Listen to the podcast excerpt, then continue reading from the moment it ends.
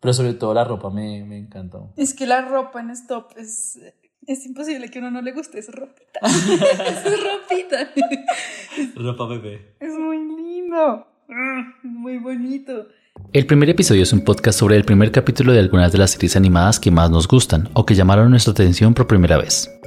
Aquellas primeras emisiones que le abrieron la puerta a los mundos que más nos apasionan o que cambiaron el panorama de la animación. Yo soy Mauricio Vargas. Y yo Andrea Sánchez. Y hoy vamos a hablar del primer episodio de Tumble Live.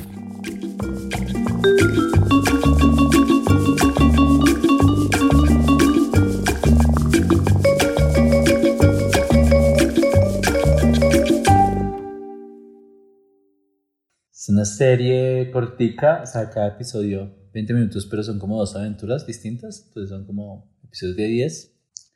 Y bueno, yo quiero escuchar tus impresiones. Bueno, primero es una serie infantil.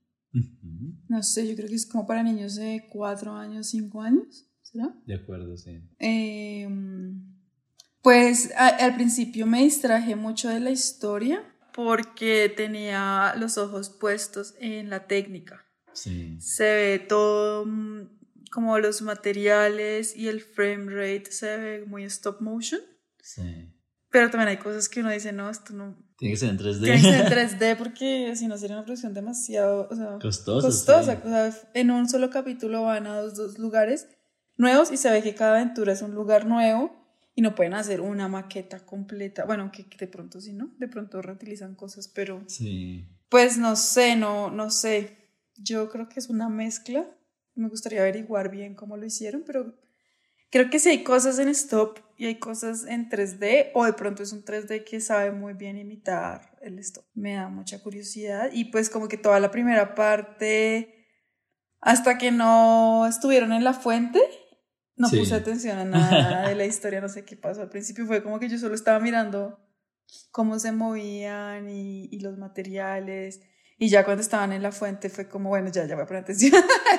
Pero, es ¿Qué como- pero igual es que como que se repite la fórmula, o sea, tampoco es como que te hubieras perdido mucho porque lo que se lo que te perdiste de ahí de cómo llegan a la aventura se volvió a repetir en la segunda parte. Sí. Igual volvieron a encontrar algo en el tesoro, es como un, es como un cofre del tesoro donde llega un ítem nuevo y ellos empiezan una aventura para descubrir ese ítem qué es y cómo funciona. Tumble Live es una serie del 2014 creada por Drew Hodge, producida por Big Speaks Entertainment y distribuida por Amazon Studios.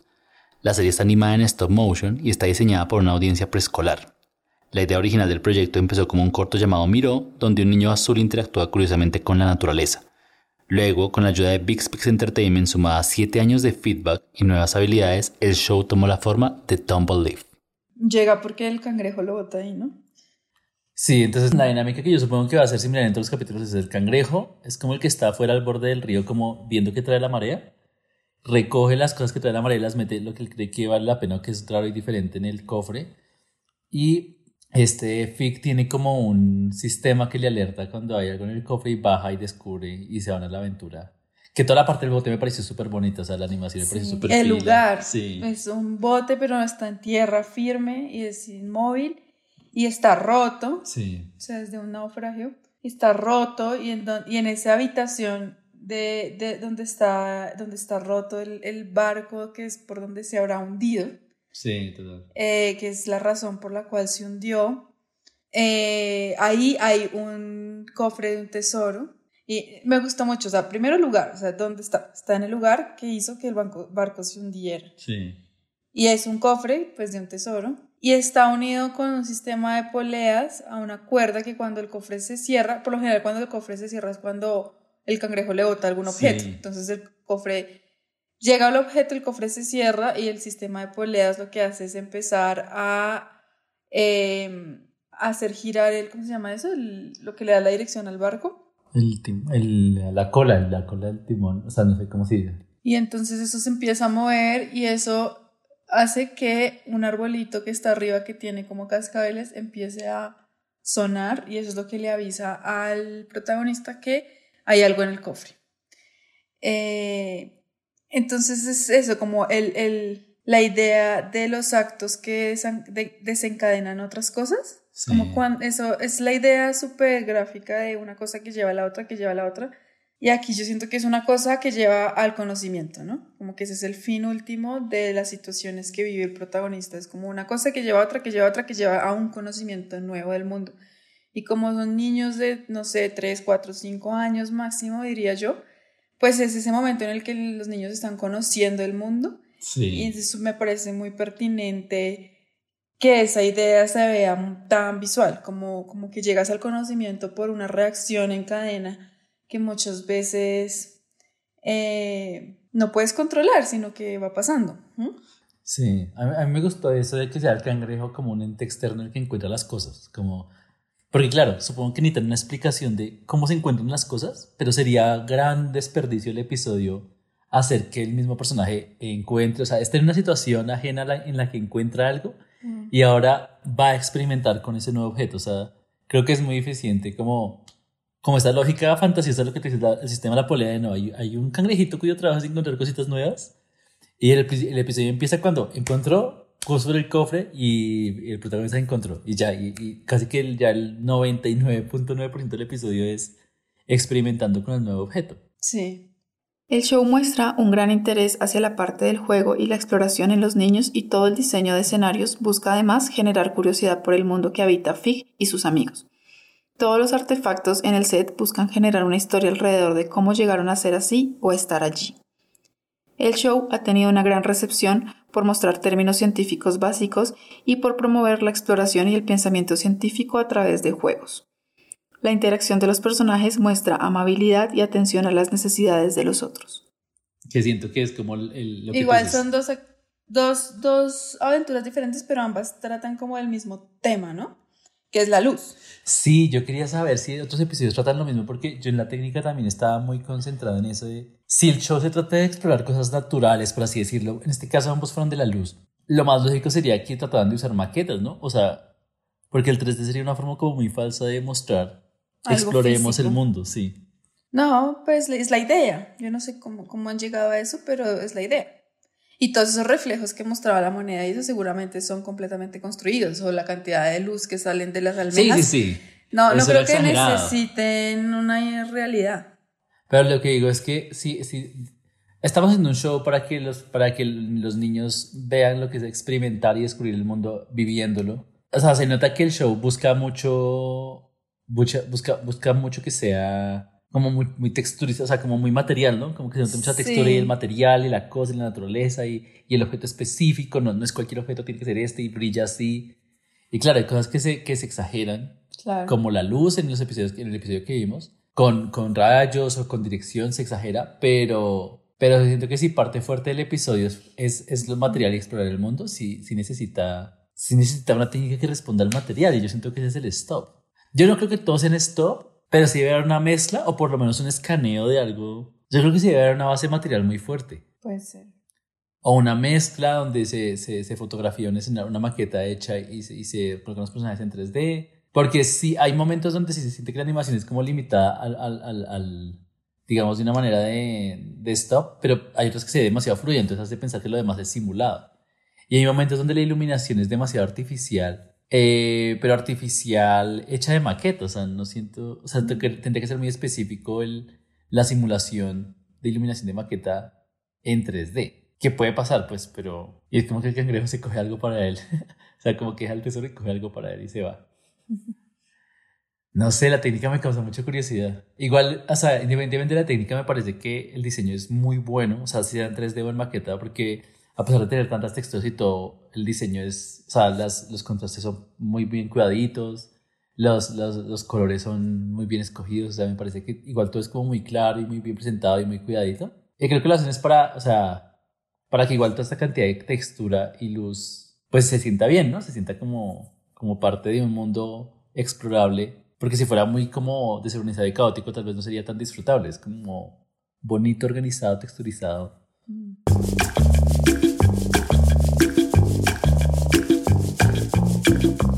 Cada episodio de Tumble Leaf consta de dos historias de 11 minutos, donde Fig aprende las mecánicas o naturaleza de los objetos que encuentra en el cofre del tesoro que tiene en el barco abandonado donde vive.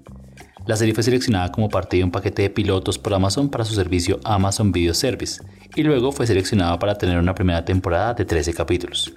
Tumble Live hace parte de los tres primeros shows infantiles que Amazon lanzó para su plataforma Prime Instant Video.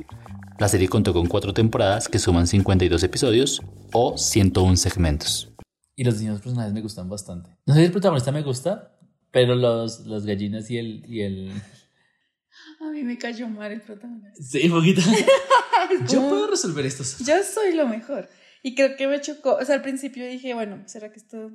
A mí, a mí me chocó algo que yo no sé si decir o no, porque siempre salgo con las mismas y ya digo, Ay, no sé si es problema mío o en serio hay un problema ahí, pero me causó mucho estrés el género, o sea, esto de el protagonista es un niño y es como repretencioso, yo puedo hacerlo todo.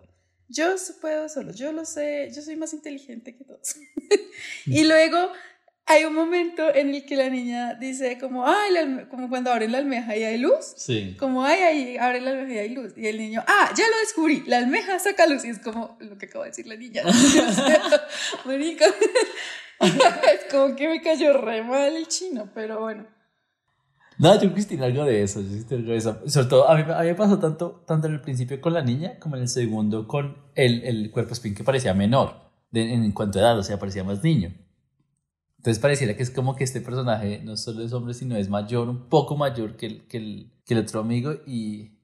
No, y que el niño inseguro, es que también, es que creo que hay muchos clichés y yo no sé si es que así se maneja. Yo hace mucho no veo pues televisión para niños tan pequeños, no sé si es que eso tiene que ver con, con, con el target, pero hay muchos clichés muy fuertes como...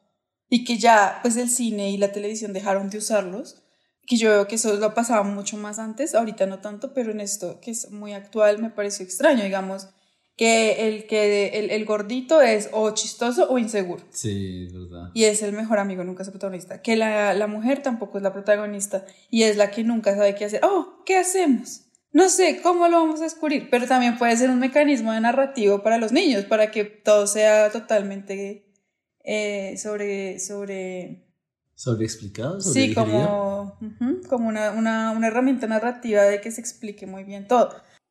Existe una preocupación general por cuidar la representación de diferentes grupos minoritarios en los trabajos de ficción. Uno de los más famosos es el test Bechdel para medir la representación de las mujeres o el test de Representation Project que le hace seguimiento al balance en la representación entre hombres y mujeres, grupos étnicos, diversidad cultural, diversidad de género y de incluir personajes con discapacidades. El test Bechtel tiene varias limitaciones y ante esto han surgido más de 10 tests alternativos. Algunos investigadores han buscado adaptar estos tests para hacerle seguimiento a las series infantiles. Pero fíjate que no es solamente en el texto, en la forma en que los personajes se mueven, eso me, a mí me llama mucho la atención que yo me empecé a fijar en eso porque el protagonista se mueve muy como un zorrito de verdad, como que salta, como que tiene ciertas eh, movimientos animales, a pesar de que casi siempre está pues actuando como un niño, pero, pero tiene ciertos movimientos de salto y de, de movimientos animales. Y la niña no, pero la niña todo el tiempo tiene como posturas de derrota, como de, ah, es, trágico, como, como no puedo con esto hasta que no llega a salvarla al niño. Entonces me pareció muy cliché, como mm. muy, muy cliché, algo que no se hace hace mucho tiempo, o bueno, que se ha intentado dejar de hacer en, en, en, los productos audiovisuales. Y aquí lo veo muy marcado, no sé si es porque, no sé por qué, pero sí me, me llamó mucho eso la atención. Como te digo, igual me pone a dudar porque es que yo siempre estoy mirando esas cosas también. No, igual, yo siento que es imposible no verlas hoy en día. Y este show es muy nuevo, o sea, es imposible que las personas que lo hicieron no no estuvieran pensando en que eso iba a ser algo que se va a notar. Tocaría ver específicamente porque, o sea, otras, o sea, tenemos que ver más shows para saber eso cómo está pegando en, otros, en otras producciones. Y en otros targets, o sea, ver más cosas de, de, niños así, de pequeños. Durante la selección de Tumble Leaf, el departamento de Kids Programming de Amazon Studios contó con la asesoría de la doctora Alice Wilder, reconocida por el acompañamiento en producción e investigación que hizo para las pistas de Blue el objetivo de su asesoría era garantizar a los padres que sus hijos pueden aprender y divertirse con los contenidos de la plataforma. Creo que es importante ver eso. A mí me interesa mucho ese tema, o sea, qué es lo que se le, qué es lo mejor, o sea, cómo se comunica uno con una persona de 3, 4, 5 años, ¿sí? ¿Qué es lo mejor para ellos en este momento de la vida? ¿Qué es una obra de arte para un niño? ¿Qué es, sí, como que es una buena película para un niño de esa edad? Sí. Y eso me causa mucha curiosidad. Sí, que es una buena pieza de entretenimiento incluso.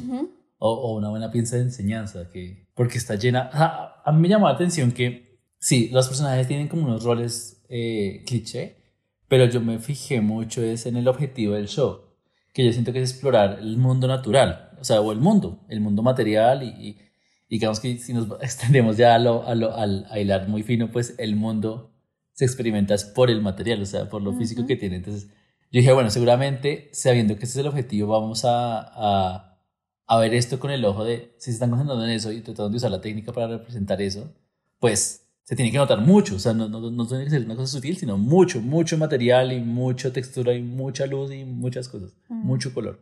Y eso me pareció como, como interesante, o sea, como algo, algo, algo de fijarse.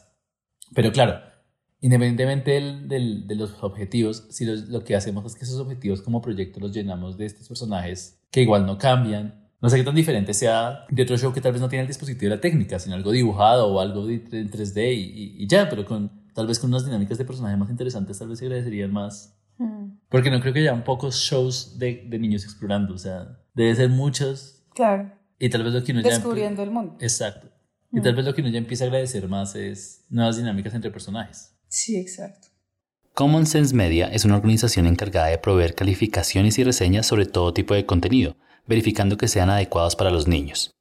Uno de los parámetros con los que evalúan un trabajo de ficción es la presencia de personajes que sean modelos positivos a seguir. En esta plataforma, Tumble Leaf tiene una calificación de 5 estrellas para niños mayores de 4 años.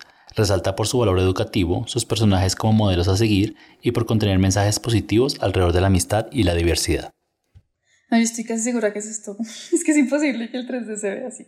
Sí, no, es muy Es bonito. stop motion, solamente que sí deben hacer una buena mezcla para economizar tiempos y, y dinero. Sí, está, o sea, la integración es muy buena entre lo que es 3D y lo que es stop.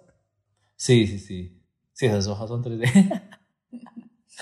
pero ese personaje, igual lo que tú decías, o sea, a mí, a mí me hace dar la animación, pero puede ser como esta animación de stop que hacen ahora, que es como con impresión 3D. Ah, sí, seguramente las caras y las bocas, todo eso es, es impreso. Pero sí, hay unas cosas como las colitas y el material y las telas que saltan y se arrugan como... Sí, es imposible que el 3D haga eso. Mm. No, y sí, pues el 3D ahorita tiene como un realismo increíble, pero no lo dudo mucho. O sea, la lana, la, el- la tela, todo eso. Igual los escenarios también me parecieron que son maquetas porque son muy sencillos. O sea, porque, porque si no lo ve, si fuera 3D, pues pondrían cualquier cantidad de árboles y montañas. Y, Sí, es bien sencillo. y yo creo que es para resaltar el material. O sea, voy a, voy a quedarme ahí con mi teoría. Sí, claro, porque es una edad muy táctil, ¿no? Sí, exacto. Es una edad súper táctil y todo lo tocan y se lo echan a la boca y entonces yo creo que, que es como apelar a esa sensación, a ese, a ese sentir que tienen ahorita como tan, tan abierto. Sí. Me, parece, me llama la atención eso. O sea, ¿será que uno con la edad va, va logrando abstraer mejor lo que uno está viendo? O sea, no sé, si uno intentara hacer una, una, un show para niños de 3 a 4 años, 5 años, como con estas lógicas nuevas del vector súper limpio, ¿será que, porque yo creo que eso requiere un proceso de abstraer el mundo fuerte, ¿no? Sí. Seguramente un niño, se, claro, se, se vea más atraído al 3D o al stop porque es mucho más parecido a lo que puede tocar y ver en el mundo real, ¿no? Sí, quizás es así. Súper lindo ese. El servicio de Amazon se estrenó en el 2006 como Amazon Unbox y en el 2008 pasó a llamarse Amazon Video On Demand, cuando permitía descargar videos comprados por los usuarios. En 2011 pasó a llamarse Amazon Instant Video y agregó más de 5.000 películas y series para suscriptores, entre las que se encontraba Tumble Leaf. Y en 2015 pasó a llamarse Amazon Video, cuando incorporó otros canales de streaming para ser vistos a través de la plataforma. Al momento de grabar este podcast, la plataforma se llama Amazon Prime Video. O sea, hay cosas del, del vestuario que me parecieron muy bonitas. Muy, muy bonitas. Tal vez la actitud de los personajes sí, no, no es la más interesante, pero el diseño tiene algo, digamos, de personajes, tiene, tiene algo, me parecen las texturas. Hay un algo de los colores, pero sobre todo la ropa me, me encantó. Es que la ropa en stop es, es imposible que a uno no le guste esa ropita. esa ropita.